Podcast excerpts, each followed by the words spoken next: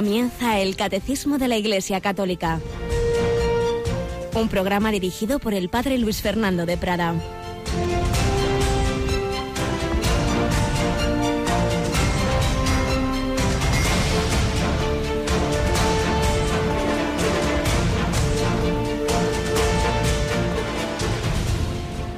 Todo me ha sido entregado por mi Padre y nadie conoce al Hijo más que el Padre y nadie conoce al Padre sino el Hijo y aquel a quien el Hijo se lo quiera revelar.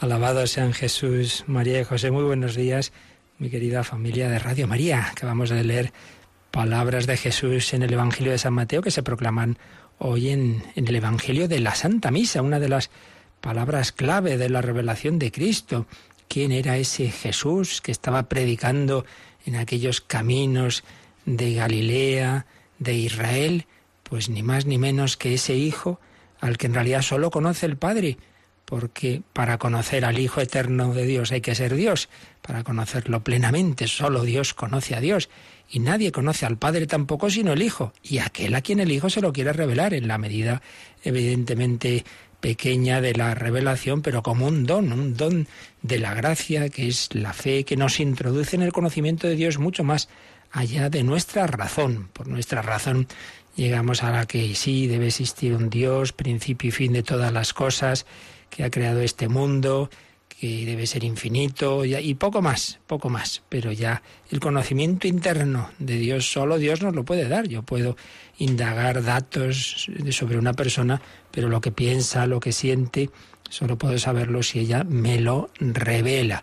Y esto es lo que ha hecho el Señor. Se nos ha revelado a través de toda la historia de la salvación, pero especialísimamente al hacerse hombre, no solo inspirando palabras a los profetas, sino que la palabra se ha hecho carne. De muchas maneras y de, mm, a través de, de los profetas habló Dios a nuestros padres antiguamente, dice el principio de la carta a los hebreos. Dios ha hablado de muchas formas. En esta etapa final nos ha hablado por el Hijo, por el Hijo eterno hecho hombre, hecho palabra, y en ese hombre Cristo Jesús conocemos a Dios. Pues es lo que estamos viendo y precisamente estábamos haciendo ayer y seguimos hoy una recapitulación de lo que hemos estado viendo sobre el Señor Jesús, sobre el Hijo de Dios hecho hombre en el credo. Nos sigue acompañando esta semana Cristina Rubio. Buenos días, Cristina. Muy buenos días, padre. Nos vienen bien estos repasitos, ¿verdad, Cris? Porque la verdad es que, que nos fallan un poquito las nociones catequéticas a veces, ¿eh? Es verdad que, bueno, pues en los tiempos que corren, nuestra generación le falta mucha esa formación que, que no solo necesitamos, mucha gente piensa, para conocer más y saber más, sino para vivir nuestra propia fe, ¿no? O sea que yo les animo a que estén muy atentos. Así es, esa, esta es lo que es la doctrina de la fe, evidentemente es para, para vivirlo, para nuestra oración y para llevarlo a la práctica en toda nuestra vida. Y así lo veíamos también en tantos conversos. Ayer relatábamos que ya lo habíamos hecho en algún otro programa, algo de la conversión de Paul Claudel, pero es bueno que profundicemos en ella porque ahí vemos la diferencia de una persona pues sí, que buscaba a Dios, buena, pero antes y después de conocer a Jesucristo, de revelársele este, este don de la fe, esa revelación cuando tocó su corazón. Pues seguimos hoy dando gracias a Dios también de ese don de la fe hoy pidiéndolo para quien no lo tenga. El que busca, encuentra. Eso está claro. Todo el que busque la verdad, la encontrará. Pues así lo pedimos y particularmente pues sabemos que hay personas que oyen Radio María que no están aún pues plenamente en la fe de la Iglesia. Eso es un es una tarea personal de cada uno. Yo no puedo darle la fe a nadie, pero sí podemos y debemos eh, orar unos por otros, dar testimonio y ciertamente el que busque que lo siga haciendo y seguro que encontrará la plenitud de la verdad.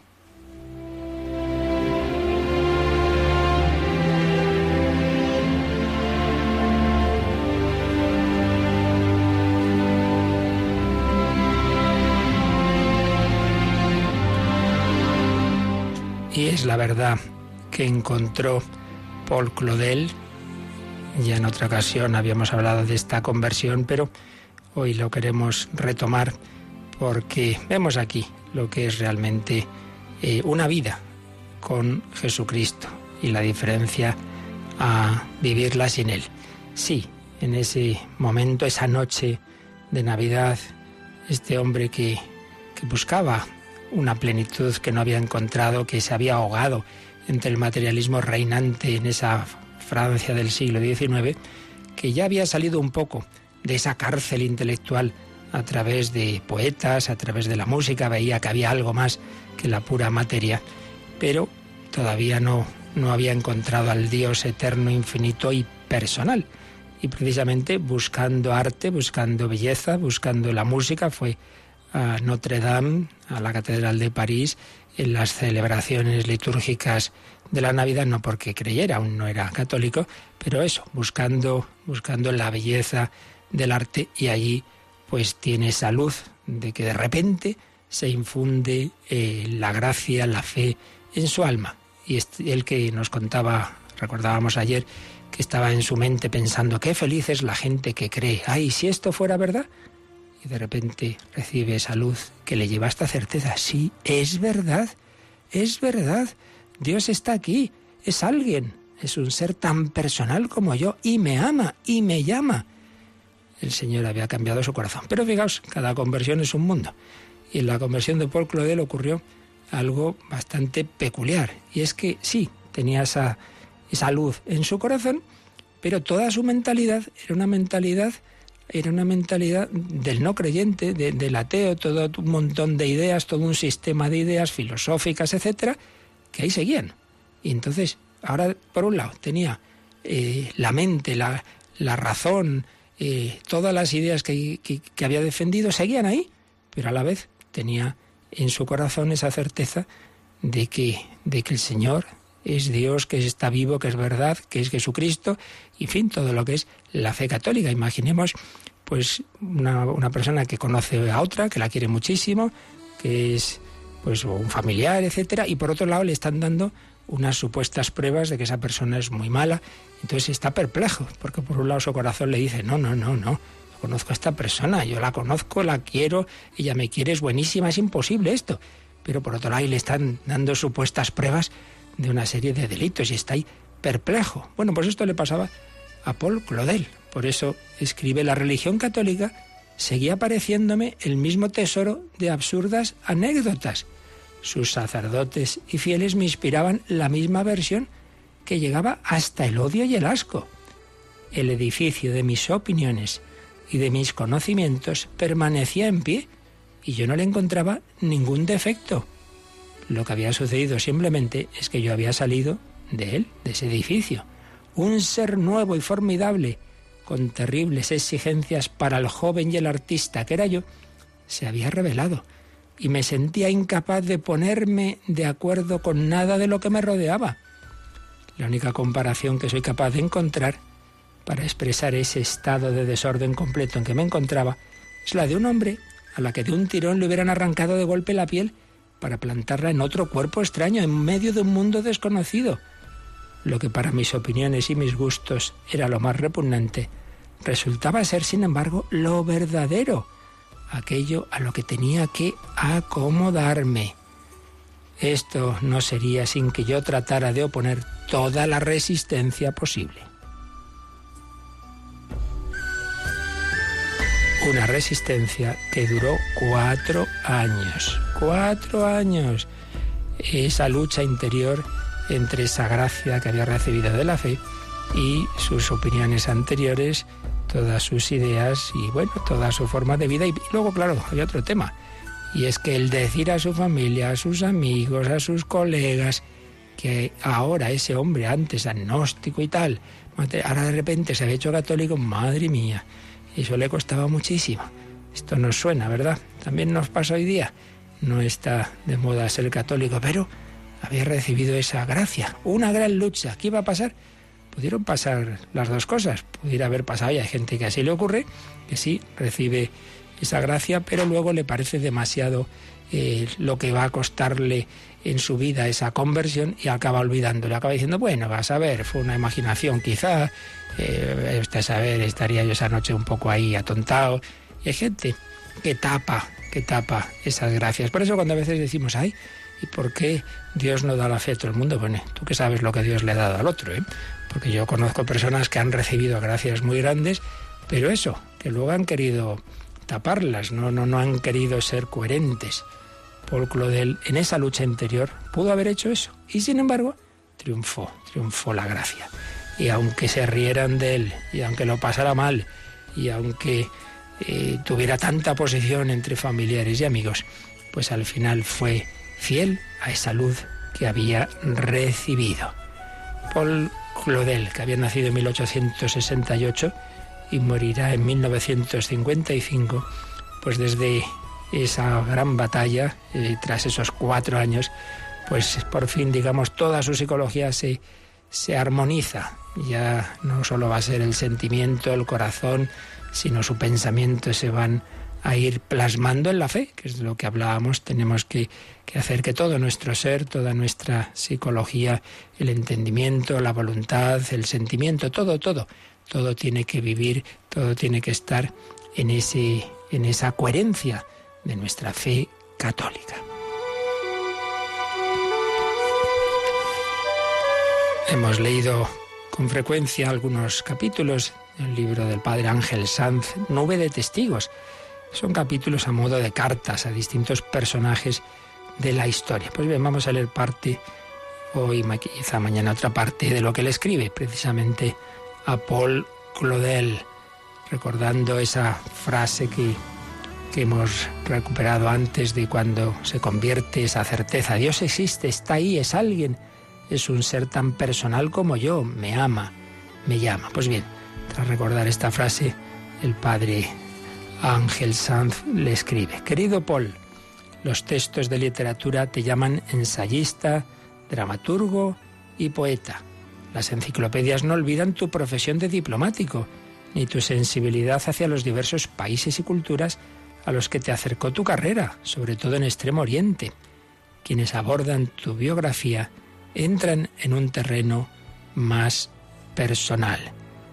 Y así, por ejemplo, un autor Tonkedek escribe, Adorado por unos y quemado en efigie por otros, se levanta por encima de la muchedumbre de los literatos como una alta figura enigmática ante la que no se puede pasar con indiferencia.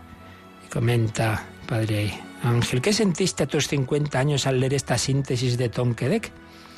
Me pregunto si eras un buscador de Dios o acaso una presa atrapada por él como Jeremías. Recuerda aquella cita del profeta Jeremías que le dijo a Jesús, al Señor, allá ve, me sedujiste, Señor, y me dejé seducir.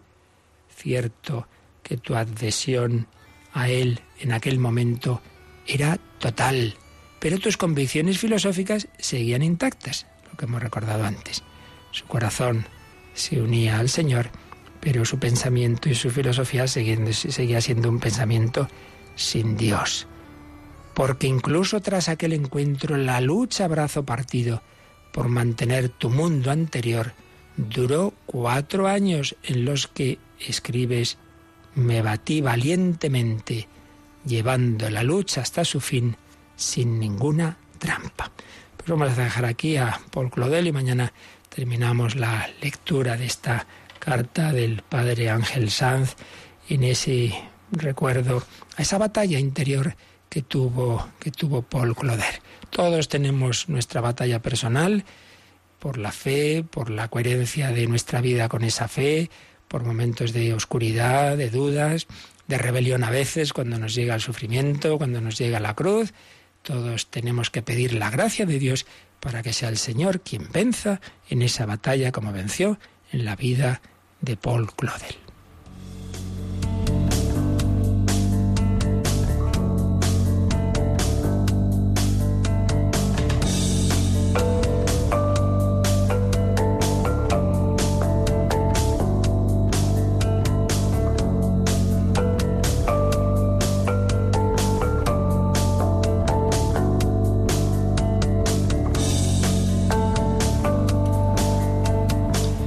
Sí, muy queridos amigos, Paul Claudel recibió esa gracia interior, esa, diríamos, una especie como de flechazo, de, de corazonada, pero claro, eso no bastaba. Un hombre intelectual como él no podía ir simplemente pues con esa corazonada si su pensamiento todavía seguía siendo el pensamiento de un ateo. Entonces tuvo que rehacer toda su visión del mundo. Y eso es precisamente lo que nos quiere facilitar el catecismo de la Iglesia Católica. Toda nuestra visión del mundo, pues debe dejarse plasmar por lo que a la Iglesia en sus 20 siglos eh, ha ido viviendo, por supuesto, partiendo de la revelación de Dios, no por inventos, sino lo que el Señor nos ha ido revelando a lo largo de la historia y particularmente la plenitud de la revelación en Jesucristo que nos transmite la Iglesia, porque a fin de cuentas la Iglesia es la presencia prolongada de Jesucristo, de su palabra, de su palabra, de su presencia a través de los sacramentos, sobre todo de la Eucaristía, de su perdón, especialmente a través de la penitencia, de su pastoreo, a través de la jerarquía de la Iglesia, etcétera. La Iglesia somos personas y, objetos humanos y cosas como son los sacramentos, agua, aceite, vino, sí, sí, pero todo eso es lo que vemos. Pero lo que realmente importa es que a través de todo eso, pobre y limitado, como somos todas las personas y pecadores, por supuesto, pero a través de todo ello, quien realmente está ahí y quien actúa es, es Jesucristo. Yo estaré con vosotros todos los días hasta el fin del mundo. Pues bien, veíamos ayer, dado que hemos terminado una gran sección del Catecismo de la Iglesia Católica, toda la relativa a, la, a lo que el, el, credo nos habla de Jesucristo y vamos a, a, pasar a continuación a lo que nos habla del Espíritu Santo y de las obras del Espíritu Santo, pues ya que hacíamos ese cambio de sección, hemos aprovechado para hacer una recapitulación de, de todo lo que llevamos visto y un repaso y un recordar pues que la vida cristiana tiene esas debe tener esas cuatro dimensiones que están sintetizadas en las cuatro partes del catecismo de la Iglesia Católica. La vida cristiana no solo es creer unas cosas con la cabeza, pero hay que partir de ello. Y por eso la primera parte del catecismo es lo que creemos, lo que creemos y enseguida pues volveremos a, ello. Pero la segunda es que eso que creemos se nos comunica y lo celebramos a través de la liturgia y particularmente los grandes puntos centrales de la liturgia son los sacramentos, los sacramentos. Por ello, en segunda parte del catecismo es esa celebración, es ese culto, es esa celebración del misterio cristiano. Y luego cada una de las partes del catecismo, recordábamos ayer, tiene dos secciones. Una primera sección como de presupuestos básicos, que en este caso son explicarnos qué es un sacramento, cómo se celebra, etcétera, y una segunda parte ya de los contenidos más concretos, que en el caso de la segunda parte del catecismo son los siete sacramentos. Eso que creemos que Dios nos ha revelado y que celebramos litúrgicamente, debemos llevarlo a toda nuestra vida. No vale solo yo soy católico cuando rezo y voy a misa y luego, pues mire, trabajo, me divierto y vivo las cosas de la vida exactamente como los demás. Pues no, no. Uno tiene que llevar el Evangelio a toda su vida, a toda su vida. No puedes eh, decir, sí, yo rezo, pero luego trato a mis trabajadores pues, como si no fuera católico. Pues no, señor, en todo debemos ser católicos. O yo me divierto, o yo vivo mi sexualidad pues como el resto del mundo. Pues no, todo está marcado por un estilo de vida. Y eso es lo que nos enseña la tercera parte del catecismo, la vida en Cristo, la moral, que de nuevo dos secciones. Primera sección, los fundamentos de, de la moral, pues la dignidad de la persona humana, la libertad, la conciencia, las virtudes, el pecado, las pasiones, la, la, comunidad humana, la ley y la gracia, en fin, los conceptos básicos de la moral. Y la segunda sección, estamos en la moral, pues obviamente son los diez mandamientos. Pero todo esto que creemos, que celebramos y que estamos llamados a vivir, no lo vamos a poder vivir sin una intensa vida de unión con Dios. No basta ni siquiera los sacramentos. Los sacramentos son lo principal, pero todo hay que vivirlo en una relación interpersonal con Dios Padre, Hijo y Espíritu Santo, con la Virgen, con los santos, y ahí entra la oración. Lo que creemos, celebramos y estamos llamados a vivir, hay que tenerlo y hay que, hay que vivirlo en una dimensión orante. Cuarta parte del catecismo, la oración. Primera sección, fundamentos de, la oración, la vida de oración, la tradición de la oración, que es la oración. Y segunda sección, la oración por excelencia, el Padre Nuestro. Y recordábamos ayer también, cada una de estas partes tiene un número simbólico que podemos recordar. ¿En qué sentido? Bueno, la primera parte hemos dicho que lo principal de ella es el credo, pues el credo tiene eh, un, un, número muy bíblico de artículos de la fe, 12, 12 artículos de la fe en los que está resumido lo esencial de nuestra fe. La segunda parte, la liturgia, los sacramentos, pues ya sabemos que son siete, otro número número de perfección en la escritura, siete. Tercero, la moral, pues el número diez, los diez mandamientos. Y cuarto, el Padre Nuestro, pues de nuevo el número siete, porque tiene siete peticiones. Bien, pues estamos en la primera parte hasta ahora, en la exposición que un servidor lleva ya años haciendo del catecismo. Vimos la primera sección de la primera parte, Dios ha hablado, la revelación de Dios, que sale al encuentro del hombre que por otro lado busca a Dios con su razón y con su corazón, pero si no fuera porque Dios nos ha hablado, porque Dios se nos ha revelado, pues apenas conoceríamos más que la existencia y poco más de Dios. Dios nos ha hablado. Entonces podemos saber cómo es Dios por esa revelación que se nos transmite en la Iglesia a través de esos cauces de la Sagrada Escritura y la tradición, pero viviendo en esa Iglesia, cuerpo místico de Cristo, eh, animada por el Espíritu Santo y en la que Cristo vivo pues nos habla a cada uno de nosotros. Y la respuesta a esa revelación que es la fe. Y la fe incluye pues unos contenidos doctrinales que tenemos que conocer y por eso por eso estamos aquí estudiando un poquito el catecismo porque como decíamos lamentablemente pues a veces sí creemos pero no tenemos muy claro lo que creemos por eso es tan importante que todo católico tenga el catecismo, lo lea, lo profundice y bueno, y para ayudar a ello están estos programas de Radio María, el catecismo de la Iglesia Católica, el compendio del catecismo, las repeticiones como la que llevamos haciendo tantos años de esa exposición que hizo durante siete años Monseñor Monilla, que ya sabéis que además la tenemos recopilada en un magnífico pack de 11 DVDs que muchísimas personas y comunidades tienen y van escuchando. En fin, todo es poco para volver una y otra vez, porque las cosas no, se nos acaban de, quedar y son muchos aspectos que conviene conocer bien.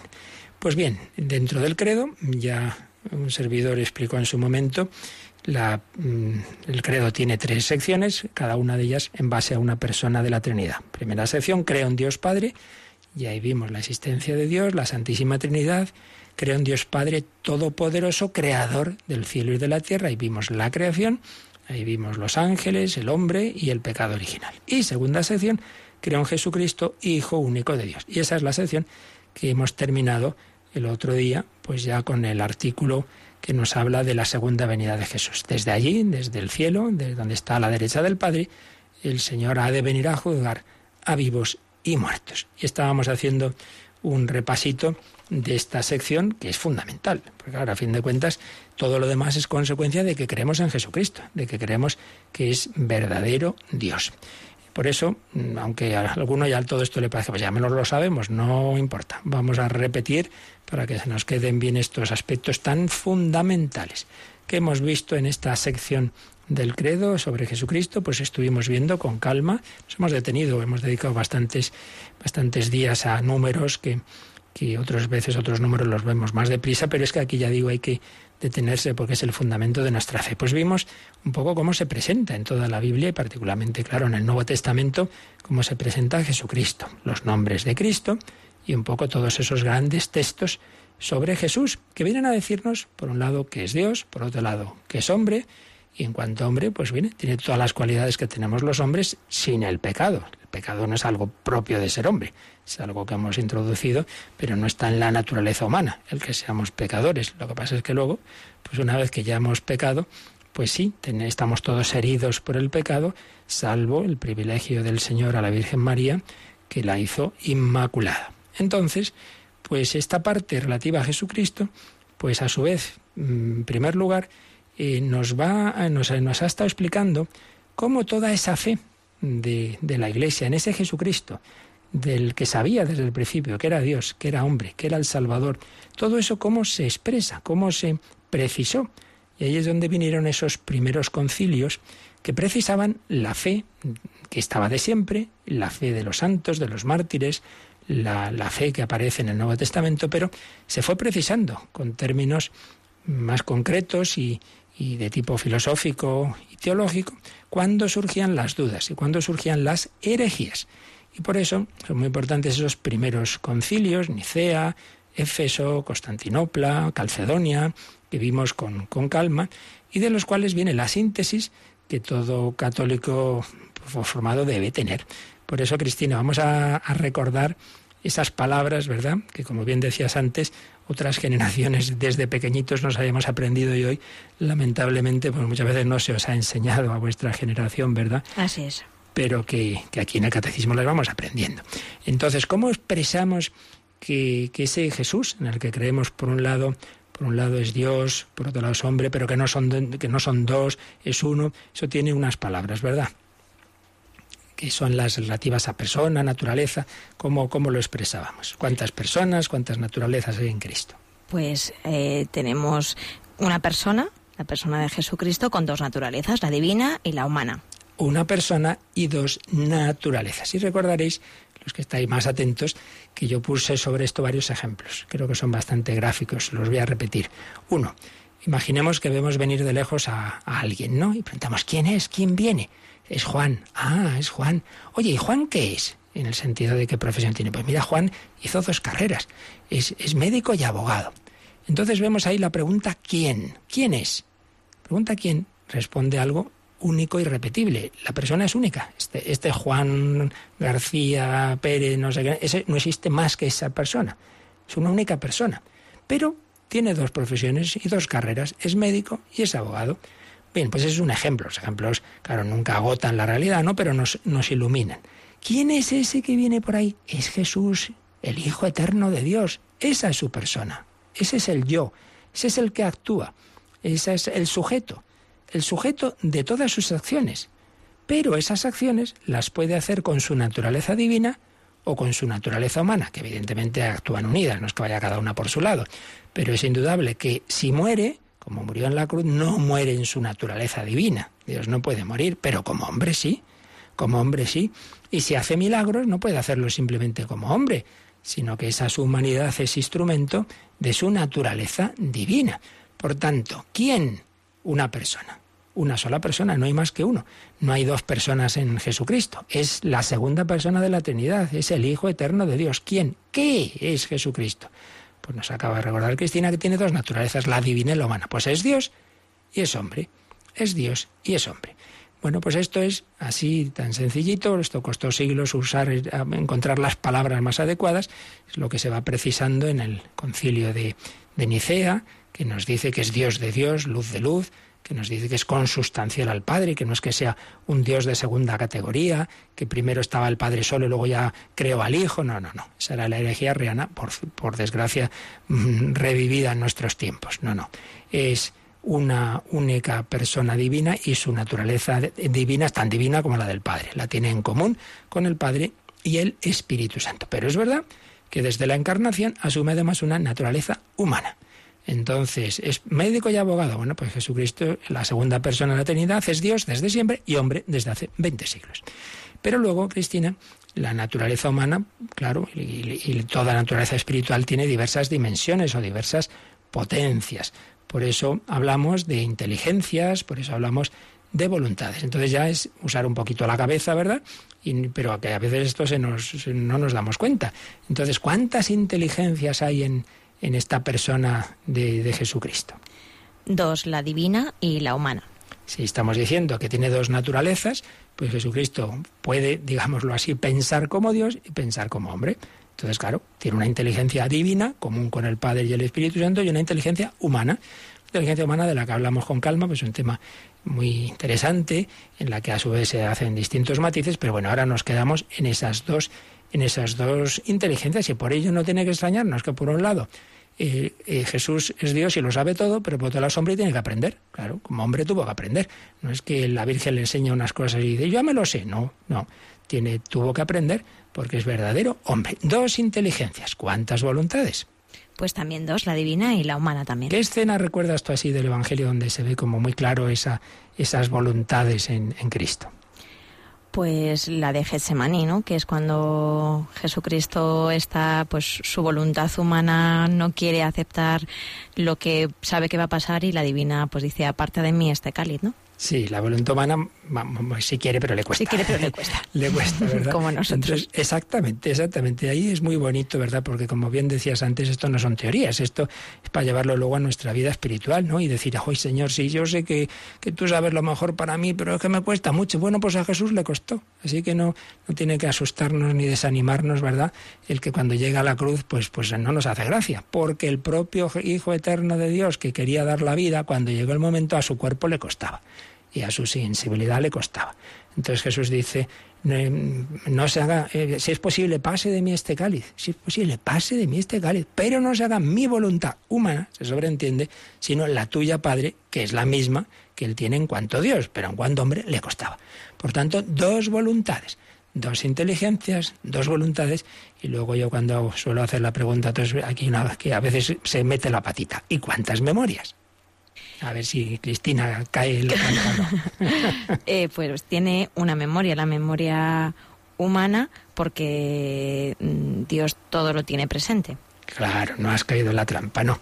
Pues en efecto, son dos inteligencias y dos voluntades, pero solo una memoria. ¿Pero por qué? Pues hombre, porque la memoria la necesita en cuanto hombre, en cuanto Dios, Dios no necesita. A ver qué pasó hace. No, porque Dios todo lo tiene presente. Para Dios todo es un eterno presente. Pues sí, estas palabritas, así dicha de manera muy sencillita, es lo que tiene mucha tralla adentro, siglos de esfuerzo de, la historia de la Iglesia, de los santos, de los doctores, de los papas, de los concilios, y que bueno, aquí estuvimos explicando con calma, pero que se nos quede bien claro, un solo sujeto, una sola persona con dos naturalezas. Hemos puesto el ejemplo de ese sujeto que es médico y abogado, y el otro ejemplo que puse es que yo puedo meter mi brazo derecho en un, en un balde con agua, con agua caliente y el brazo izquierdo en un balde con agua fría. Entonces yo, la misma persona, Luis Fernando, puedo tener calor y frío. Calor en mi brazo derecho, frío en mi brazo izquierdo. Pues bien, el Hijo de Dios, por un lado, por un lado puede hacer milagros y por otro lado puede morir. Puede dominar la naturaleza y por otro lado tener sueño, frío, hambre y sed. Pues no es contradictorio. En mi brazo derecho, en su naturaleza divina, el Hijo de Dios puede resucitar a Lázaro y en su naturaleza humana puede morir en la cruz. Y es el mismo. Por eso eh, no es incorrecto, sino todo lo contrario, decir Dios ha muerto. Ya se entiende, Dios ha muerto en la, en la naturaleza humana, no en la divina.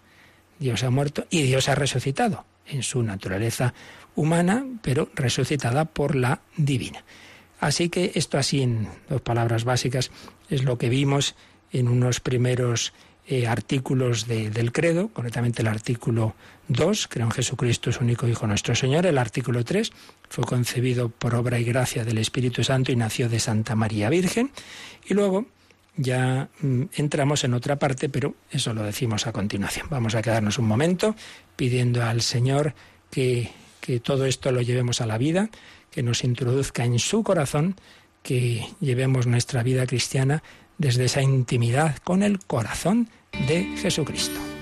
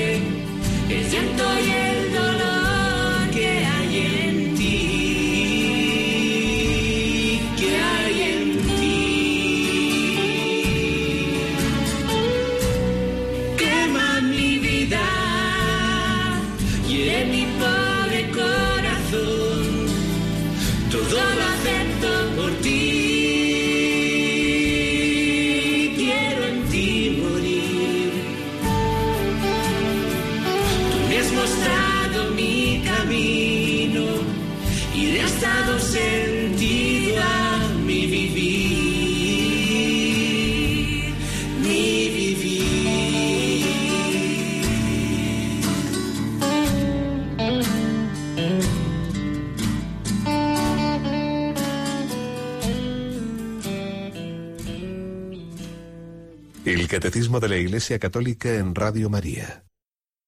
Tú le has dado sentido a mí vivir. Estamos recapitulando lo que hemos visto en la exposición del credo, en este programa del catecismo, sobre Jesucristo. Si nos preguntaran así en dos palabras, así, resúmeme lo esencial del cristianismo, podríamos decirle una persona y un hecho. Una persona Jesucristo, de ahí viene el nombre de soy cristiano, porque creo en Cristo, una persona divina, la segunda de la Trinidad, que nos revela que Dios siendo uno es una familia de tres, el Padre, el Hijo, el Espíritu Santo, una persona, una persona pero que se ha hecho hombre y por tanto tiene esas dos naturalezas, la divina y la humana. Una persona y un hecho, el misterio pascual.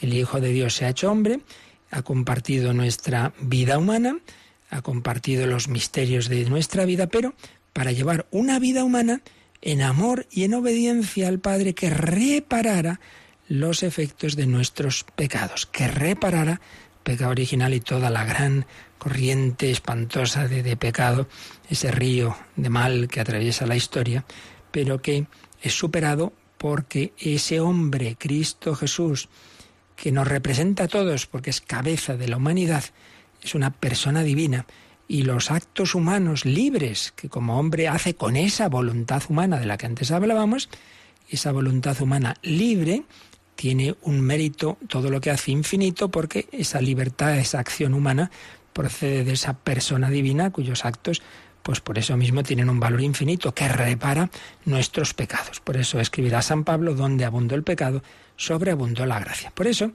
eh, después de que vimos pues quién es ese Jesús, que es Dios, que es hombre, que es una persona que tiene dos naturalezas, que tiene dos inteligencias, dos voluntades, una memoria. Después de eso hemos estado viendo los misterios de la vida de Cristo. Se hizo hombre, se encarnó, nació de María Virgen, huye a Egipto, la vida oculta, la vida pública, el sufrimiento, la pasión, la muerte, eh, la sepultura, descenso al Seol, la resurrección, la ascensión, y luego ya está ya a la derecha del Padre y volverá para juzgar a vivos y muertos. Son los misterios de la vida de Cristo. Y de esto quería también insistir en algo que en su momento dije dos o tres veces, pero que, que insisto hoy en este programa que solo pretende recapitular, repasar para que se nos queden las ideas básicas, creo que conviene insistir en ello. Y es que hay tres aspectos de, de nuestra fe eh, íntimamente relacionados y que cuando se, pues eso, se creen en ellos, pues se ve su coherencia, pero también cuando se niega alguno de ellos, normalmente se niegan los tres. ¿A qué me refiero? Bueno, pues por un lado, lo esencial que estamos diciendo sobre Jesucristo. Jesucristo es Dios y es hombre, Dios y hombre. Segundo, eh, cuando se encarna, se encarna por obra del Espíritu Santo y nace virginalmente de María. María es virgen, no solo en un sentido espiritual, sino físico también. Madre Virginal de Dios. Hay eh, cinco verdades sobre, principales sobre María y la primera y principal, y que es dogmática, es que es Madre de Dios, definida en el Concilio de Éfeso el año 431. Madre Virginal de Dios, esa es la otra verdad, que María es siempre virgen, antes del parto, en el parto y después del parto. Y por cierto, pues recordad que también en esta parte que hemos visto de sobre Jesucristo también vimos casi todo lo relativo a la Mariología, a la Virgen. Nos queda ver la parte de la Asunción, pero las otras verdades ya las vimos. Jesucristo es Dios y hombre, eh, Jesús es hijo virginal de María, por tanto María es virgen antes del parto, en el parto y después del parto. Y tercera verdad, Jesucristo nos trae una salvación sobrenatural. No simplemente nos enseña a ser buenas personas, no simplemente nos trae unos valores eh, de tipo social, que también están implícitos, por supuesto, pero no se queda en ello. Nos trae la vida de Dios, nos trae la vida divina, nos eleva de nivel, por así decir. No solo nos enseña a ser buenas personas, sino que nos enseña a vivir como hijos de Dios. El cristiano no simplemente es una buena persona, sino que está llamado a vivir al nivel divino. Salvación sobrenatural que se consuma, obviamente, en la vida eterna. Una salvación escatológica que empieza en esta vida, claro. Hay que construir aquí el reino de Dios, ya lo sabemos, pero la consumación de ello es la vida eterna. Pues bien, estas tres verdades, que Cristo es Dios y hombre, que María es virgen y que la salvación que el Señor nos trae es sobrenatural y eterna, están íntimamente relacionadas. De manera que si negamos uno de estos puntos, lo normal es que se nieguen todos. Por eso, en, nuestra época, eh, claro, cada época se ha podido negar más un aspecto u otro. Si quizá a lo mejor en otras épocas antiguas el aspecto de que Jesús es Dios estaba claro y a lo mejor no se destacaba tanto que es hombre, entonces mm, decía una persona, claro, bueno, sufrió, hombre, sufrió, como era Dios, no sufría, pues sí sufría, porque no por ser Dios dejaba de ser hombre. Entonces podía haber una imagen de Jesús poco humano, eh, de la Virgen, pues así como un ser tan celestial que realmente no hubiera vivido una vida humana, bien, pues, pues puede ser. Y entonces también eh, la consecuencia de ello es que la salvación se pensaba que era solo la salvación del alma, ir al cielo y luego, pues bueno, que eso no tuviera nada que ver con la vida de aquí real, con nuestra felicidad, con las dimensiones sociales, pues sería un error. Pero en nuestra época más bien el error es el contrario, que nos olvidamos de que Jesús es Dios, entonces se le ve como un gran hombre, un hombre en el que Dios habita de una manera muy especial, un hombre muy unido a Dios, muy cercano a Él, pero, pero no se acaba de afirmar que sea Dios. Claro, ese es el punto central de la herejía que ya era arriana, que luego también de otra manera está en el nestorianismo. Esto es un, lamentablemente un error radical, porque el cristiano es el que cree que Jesús es el Hijo de Dios, de verdad.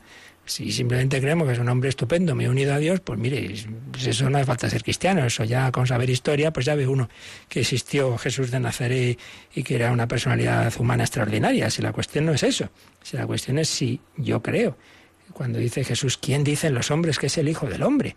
Tú eres el Mesías, el Hijo de Dios, en el sentido fuerte de la expresión. Pues bien, cuando se niega que Jesús realmente es Dios, casi siempre se niega también que ha sido concebido virginalmente. Entonces se dice, bueno, pues nació de María y José, como los demás. Bueno, virginal es un sentido así espiritual, que la Virgen tenía un amor así a Dios. Oiga, pero, pero, pero físicamente no, como los demás. Claro, típico. Si no crees que Jesús es Dios, pues tampoco se suele creer que ha sido concebido virginalmente. Y tercero, la salvación se suele reducir a los aspectos humanos y sociales. Entonces, ¿qué nos trae Jesús? Bueno, pues unos valores, los valores del reino, el vivir solidaridad, en fraternidad, y eso, el ser buenas personas y el preocuparnos de los demás. Lo cual, evidentemente, todo eso hay que hacerlo. Pero no se queda en eso, lo que nos ha traído Jesucristo. ¿Veis? Es muy importante tener claros estos tres puntos. Están muy relacionados, para bien y para mal. Para bien porque la afirmación de cada uno de ellos sostiene a los demás, porque Jesús es Dios, eh, ha querido que María tuviera un amor a solo Dios, pues virgen, no deja de serlo por la concepción ni por el dar a luz a Jesús, es madre virginal y ese Dios nos trae el perdón de los pecados. Le dice el ángel a José, le llamarás Jesús, llave salva porque él salvará a su pueblo de los pecados, salvación sobrenatural que se consuma en la vida eterna. Es Dios y es hombre, por tanto tiene también unas consecuencias para esta vida humana y para nuestras relaciones de unos con otros, pero no se queda en esos aspectos humanos. Si negamos que Jesús es Dios, se suele negar que María es virgen y se suele eh, reducir la salvación simplemente a liberación humana, a eh, promoción social, que repito, está, eh, es algo que tiene que estar presente, pero no se puede quedar ahí. Bien, pues yo creo que con estos conceptos que hemos explicado muchas veces, pero que, como digo, son fundamentales, podemos eh, terminar esta, esta recapitulación que hemos querido hacer de repaso de esta sección, esta sección que, terminábamos de explicar eh, con estos misterios de la vida de Cristo y concretamente con este último misterio que aún no, se ha, no, no ha tenido lugar, sino que lo estamos esperando, que desde, desde el cielo, desde la derecha del Padre, ha de venir a juzgar a vivos y muertos. Este Jesús, que creemos que se encarnó por obra del Espíritu Santo en el seno de María Virgen, que llevó una vida humana en, Nazaret, en, nace en Belén, luego huye a Egipto, luego la vida oculta en Nazaret y luego la vida pública de aquí para allá, que ha sufrido muchísimo en esa pasión tan durísima de cuerpo y de alma, que ha tenido una muerte tremenda, que ha bajado a ese esa situación de los justos del Antiguo Testamento, el Seol descendió a los infiernos, que ha resucitado, que nos ha abierto las puertas del cielo, que ha ascendido a la derecha del Padre y que desde allí gobierna la historia, pues estamos esperando que vuelva. Desde allí ha de venir a juzgar a vivos y muertos. Es lo que hemos estado viendo. Y la primera sección, digamos, de todo esto relativo a Jesucristo la teníamos ya recopilada en unos DVDs y la segunda, estos misterios de la vida de Cristo, la estamos preparando para pronto también poderla ofrecer y que podáis tener esos DVDs con todo lo relativo pues a estos misterios de la vida de Cristo, a su encarnación, a su nacimiento, pero bueno, todavía no lo tenemos preparado y ya lo anunciaremos. Finalmente indico que este libro que nos ha servido en muchos momentos de apoyo sobre Jesucristo. El, Dios ha enviado a su Hijo, la Cristología que escribió en su momento el teólogo y cardenal Christoph Semborn. Dios ha enviado a su Hijo Cristología.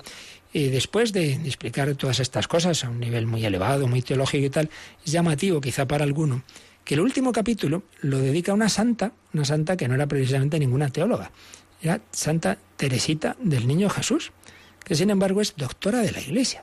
Me parece muy bien que termine así este libro porque lo que decíamos desde el primer momento, que la teología, la fe no son cosas así abstractas para, para teólogos, no, no, es para todo cristiano. Todas estas verdades de la fe son para vivirlas en, en nuestra oración y para que se conviertan en amor.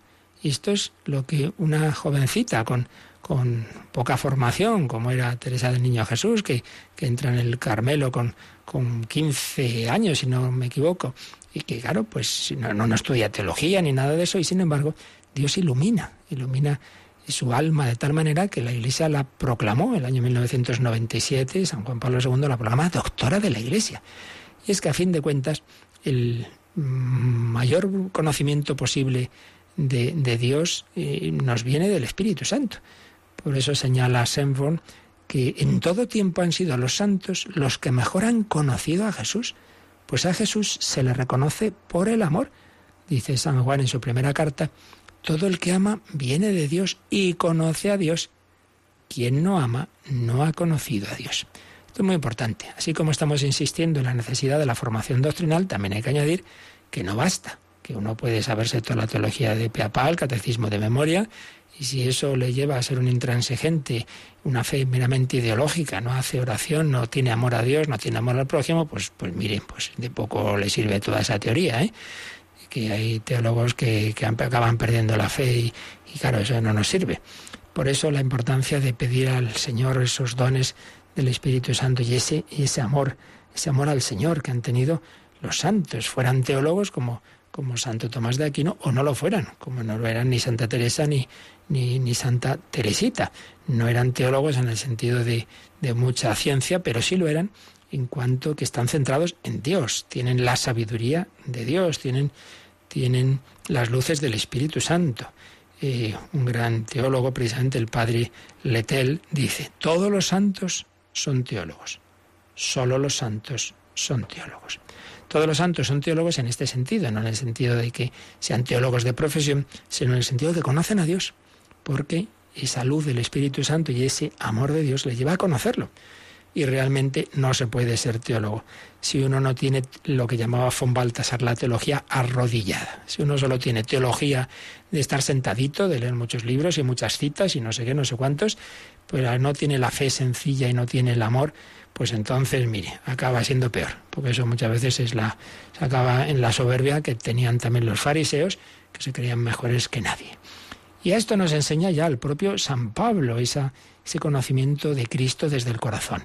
Y viene esa frase tan preciosa de Gálatas 2.20, no vivo yo, es Cristo quien vive en mí. Esa es la síntesis de la vida cristiana, que en realidad es Cristo el que vive en mí. Claro, esto es solo posible porque, como decimos, es Dios. Si fuera un mero hombre, ¿cómo va a estar un hombre en mí? No, no, es que Cristo, Dios vivo y verdadero, hecho hombre, y resucitado y glorioso por su Espíritu Santo, vive en nuestra alma. Pues bien, Santa Teresita nos enseña que en nuestra pobreza, en nuestra debilidad, eh, precisamente ahí, desde esa pobreza y desde esa debilidad, como niños pequeños, confiemos, confiemos en ese amor de Dios y no pensemos que esto se nos queda demasiado alto, que no, que no. Que Jesús nos quiere a cada uno en particular. Y por eso podía escribir Teresa del Niño Jesús, cuanto más débil se es, incluso sin deseos ni virtudes, al menos no las siente uno, más cerca se está de las operaciones de este amor transformante. Mantengámonos muy lejos de todo lo que brilla, amemos nuestra pequeñez, deseemos no sentir nada, entonces seremos pobres de espíritu y Jesús irá a buscarnos, por lejos que nos encontremos, y nos transformará en llamas de amor. La confianza, y nada más que la confianza, puede conducirnos al amor. Por ello, no tengamos miedo, acerquémonos al Señor. Nos vemos pobres, mire, yo no entiendo estas cosas, o nos vemos pues pecadores, lo somos todos. El Señor ha venido no por los justos, sino por los pecadores. Mañana sí acabaremos de resumir lo que escribe Ronald Sembon sobre Santa Teresita como ejemplo de de persona enamorada de Jesucristo y ya introduciremos la siguiente sección del credo, que es lo relativo al Espíritu Santo. Pero creo que valía la pena dedicar estos dos programas a este repaso de los aspectos claves de nuestra fe sobre Jesucristo, que repetimos una vez más, no son para teoría, son para llevarlos a nuestra vida. Y es lo que vamos ahora a pedirle al Señor a través de esta canción que que conocimos en la JMJ de Río de Janeiro, de Matt Maher, Señor, yo te necesito, Lord, I need you, le necesitamos a Jesús. Y como siempre también, si alguno quiere ahora hacer alguna pregunta, consulta o testimonio, pues nos recuerdan cómo la podéis hacer.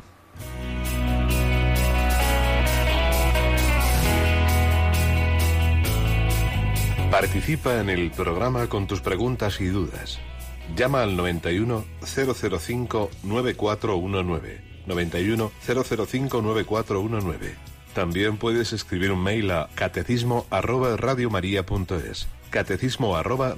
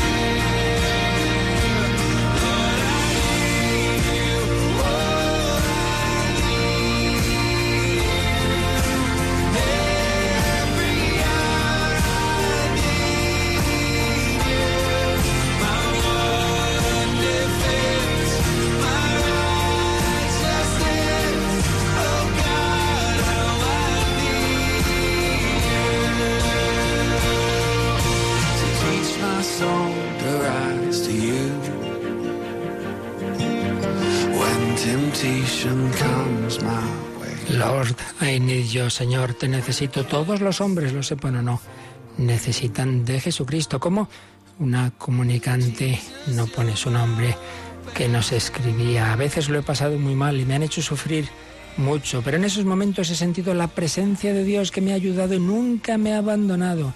Tampoco he perdido nunca la fe, la esperanza, la caridad. El regalo más grande que me dieron mis padres fue educarme en la fe católica. Y eso, además de hacer de mí una persona buena, cuando me han hecho sufrir, me ha salvado la compañía del Señor y ahora tengo la compañía de Radio María. Me encantan todos los programas, necesito su radio porque ahora en mi vida lo más importante es Dios, Jesús y la Virgen María.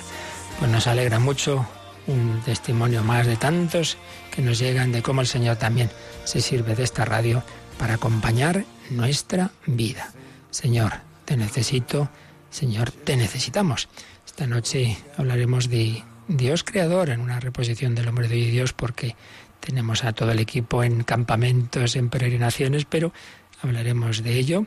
Y nada, Cristina, hemos, yo creo que hemos, dado un repasito a puntos importantes que tenemos que llevar a nuestra oración, ¿verdad?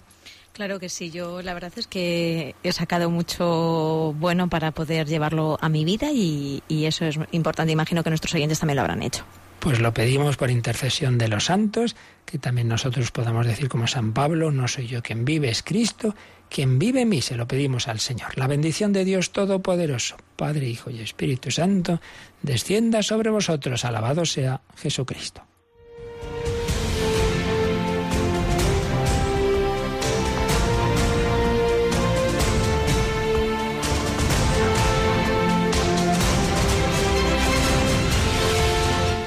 Han escuchado en Radio María el Catecismo de la Iglesia Católica.